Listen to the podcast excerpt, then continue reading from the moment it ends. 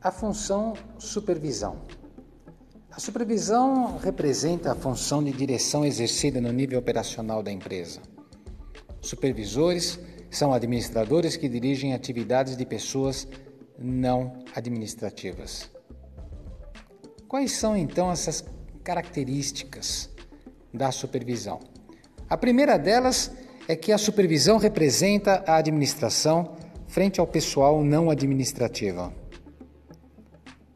Outra coisa é que depende de perícia técnica. Um terceiro fator é que se comunica em duas linguagens.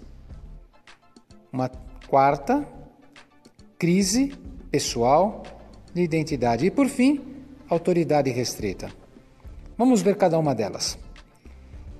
Representa administração frente ao pessoal não administrativo significa que muitas vezes o que o supervisor vai fazer ou tem que fazer não necessariamente faz parte das suas crenças. Por um lado, ele fica junto ao pessoal operacional e por outro lado, ele fica junto ao pessoal gerencial. Nem sempre ele participou das decisões, mas com certeza ele vai ter que fazer com que essas decisões cheguem no nível operacional. Então, ele vai viver sempre um drama de ter que fazer coisas que nem sempre ele participou das decisões.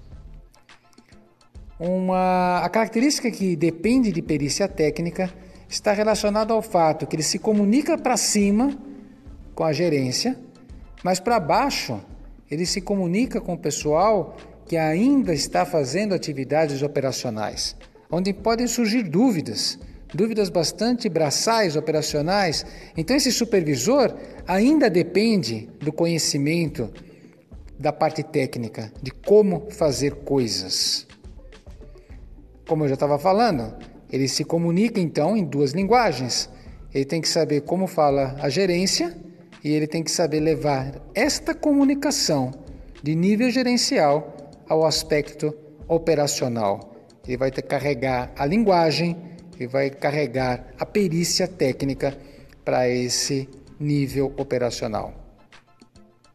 Ele vai com isso ter uma constante crise pessoal de identidade. Até outro dia, ele fazia parte desse nível operacional, até o momento onde ele foi, por méritos, promovido. A partir desse momento, como por um milagre ou magia, ele sai da parte operacional e passa a ser parte da liderança da empresa. Ele tinha um monte de amigos, mas agora ele não tem mais. São pessoas que vão responder aos comandos dele. Então ele vai viver um drama pessoal. O ex-amigo ou ainda é amigo, mesmo respondendo direto para ele? Seria melhor ter ficado lá ou é mais interessante realmente crescer profissionalmente? Então, o supervisor vive uma crise pessoal de identidade. E por fim, autoridade restrita, cada vez mais restrita. O supervisor não faz exatamente o que ele quer fazer. Existem um monte de forças, sejam sindicais, seja de negócios.